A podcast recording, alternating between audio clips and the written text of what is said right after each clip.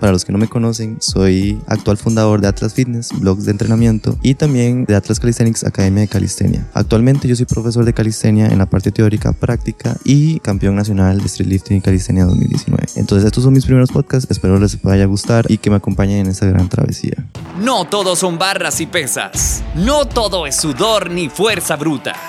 Todo gira en torno a la ciencia del ejercicio y un café. Esto es Fitness y un café con Rodney Cordero.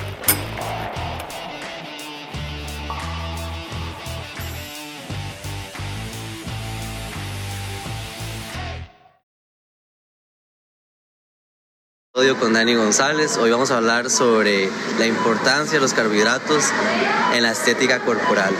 Más que todo este tema está surgiendo porque muchos le tienen miedo a los carbohidratos, creen que los carbohidratos son malos, igual que pasa con las grasas, pero hoy solo vamos a hablar de los carbohidratos. Entonces, ¿qué, ¿será que sí es cierto que los carbohidratos son malos para la, para la hora de, de trabajar en nuestra estética corporal?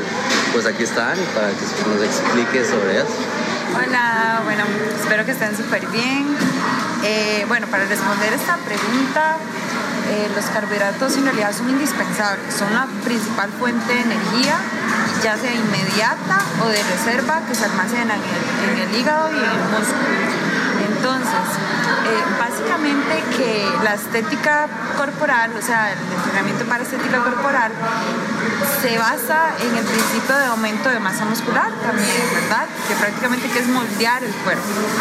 Eh, y entonces, ¿de qué forma el cuerpo va a crear nuevos tejidos si no se le está brindando la energía suficiente para que lo haga? El, el cuerpo básicamente es como una máquina, funciona como una máquina. Entonces, si no se le da la principal fuente de energía, ¿cómo va a lograr esos resultados? ¿Cómo van a desarrollar buena masa muscular?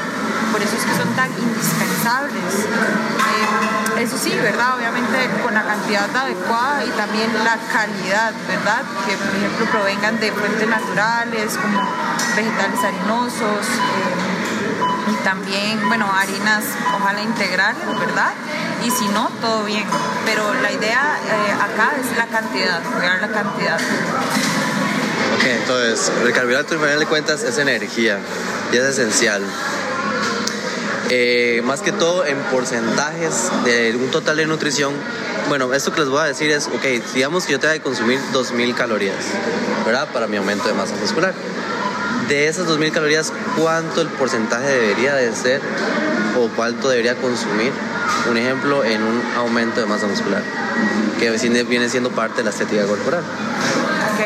Eso es por porcentajes, así es como se calcula. Entonces sería el 60% de esas 2.000 calorías. 60 para aumento, vamos a poner el límite superior que es 60, pero en realidad los carbohidratos pueden variar de 45% a 60%. Sin embargo, como te digo, ese aumento de masa muscular, queremos aumentar carbohidratos de, de fijo y, bueno, proteínas, aunque no estamos hablando de proteínas, pero también proteínas, ¿ok? Son los eh, principales nutrientes que hay que eh, eh, cuantificar cuando se desea aumentar masa muscular. Ok, entonces, bueno, para que ustedes escuchen, porque vean, no, ahora estamos en un podcast, nada más en el video. eh, al final de cuentas, si ustedes ven de mis 2.000 calorías que di como ejemplo, debo consumir entre 45 a un 60%, por ahí anda el rango, con el que voy a tener que ir jugar dependiendo de mi objetivo. Pero si ustedes ven, estamos hablando que ya es casi que la mitad de lo que yo como en el día tiene que ser carbohidratos. Entonces, no sé cómo algunas personas piensan o creen que si quitan todos los carbohidratos no van a aumentar de peso o van a quemar grasa pues esto no sucede así. Como dijo Dani, es energía. Mucho de eso surge por el mito, obviamente, del culturismo, porque ellos hacen cierta descarga de carbohidratos y deshidratación antes de una competencia.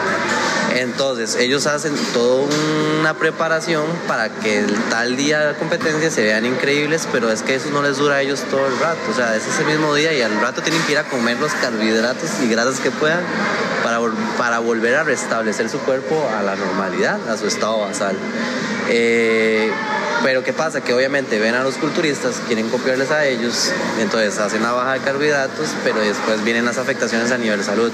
Los carbohidratos no son malos. A mí me pasó con mi madre, que era una que odiaba los carbohidratos, y cuando yo le dije, no, hay que tener una buena relación con ellos porque son los que nos dan la energía, además a nivel de competencia, que yo he competido en calistenia, yo soy bicampeón nacional de calistenia street lifting, eh, el aumento de carbohidratos que yo hago para competencia es, es, increíble porque tenemos eh, dos hormonas que regulan eh, lo, que, lo que comemos, el glucagón y la insulina.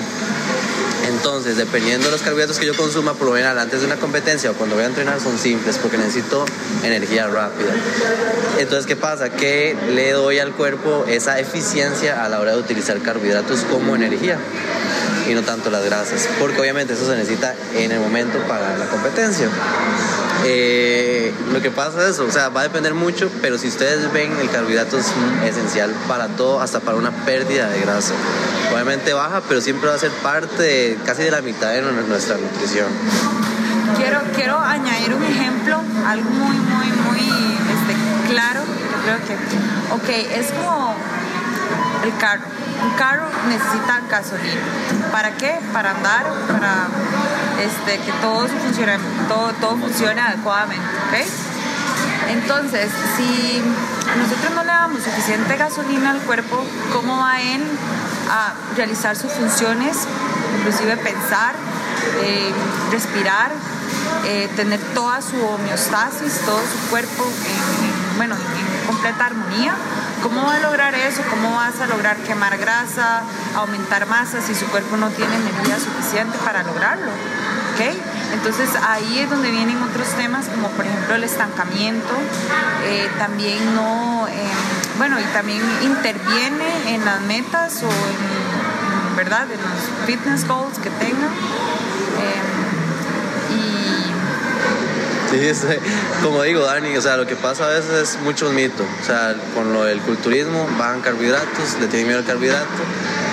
Y Dani está con nervios otra vez. Odia que les diga que tiene nervios.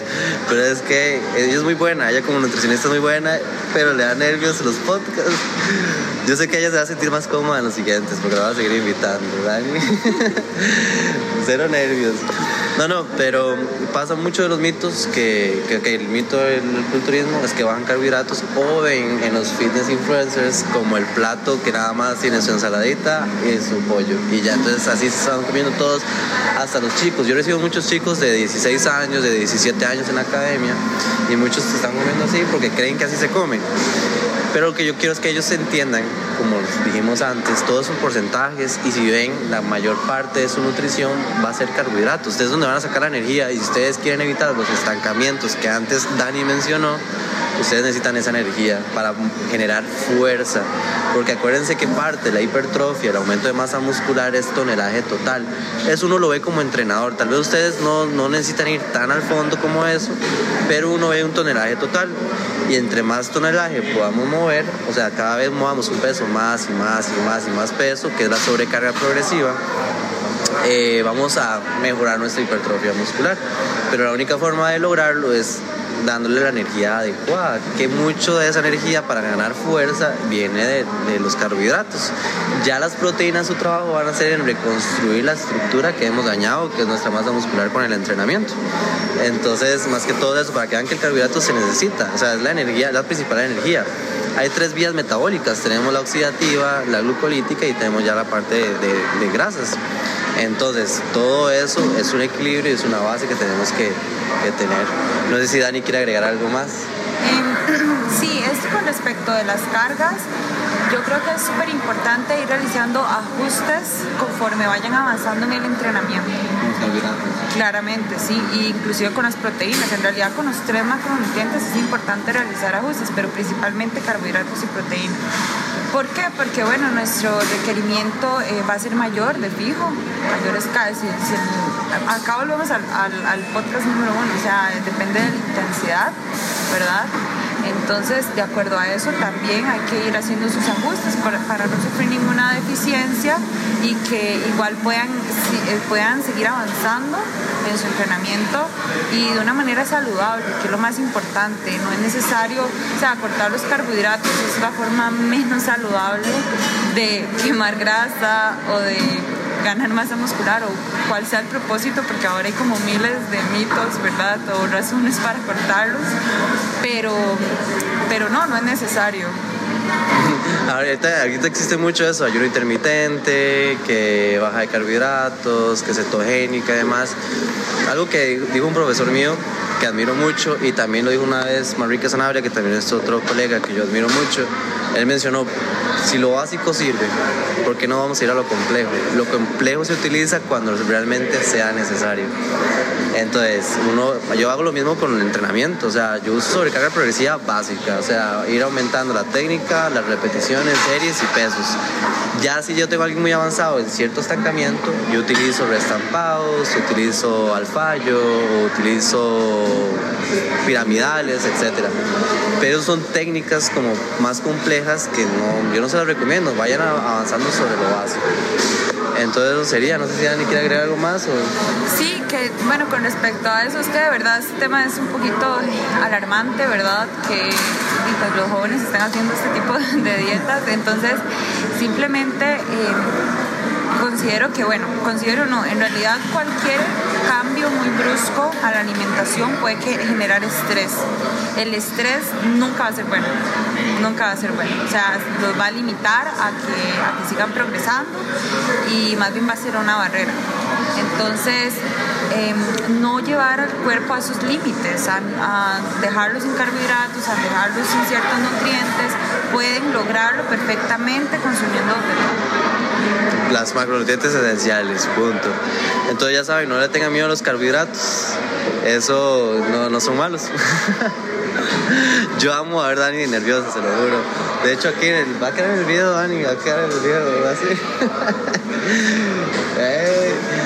Pero no, gracias por estar en, estos tres episodios y de fijo vamos a trabajar un poco más, a ver qué tal. Eh, me encanta. De hecho, cuando yo grabo esos podcasts, me gusta ver a las personas nerviosas. Es la, es la parte que yo más disfruto. Porque ya yo llego con la cámara, llego con el equipo. Exactamente. Llego con la cámara, llego con el equipo y hacen unas caras y yo voy montando todo y me encanta como voy calentando la situación. Yo les hablo, les digo que, que, estudian, que qué hacen todo, para que entren en calor, pero siempre están nerviosos, siempre están nerviosos. pero ya saben, cualquier duda sobre nutrición y así, tienen a Dani, yo voy a poner obviamente el Instagram de ella.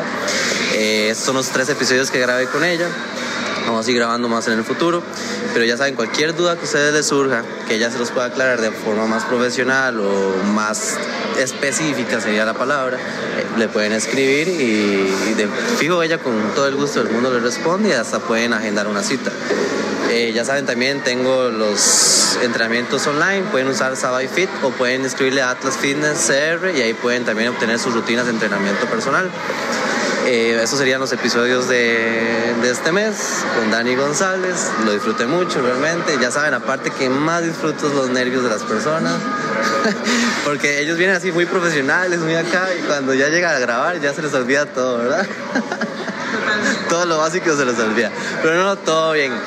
Eh, ya saben, nos vemos en el próximo episodio de Fitness y un café.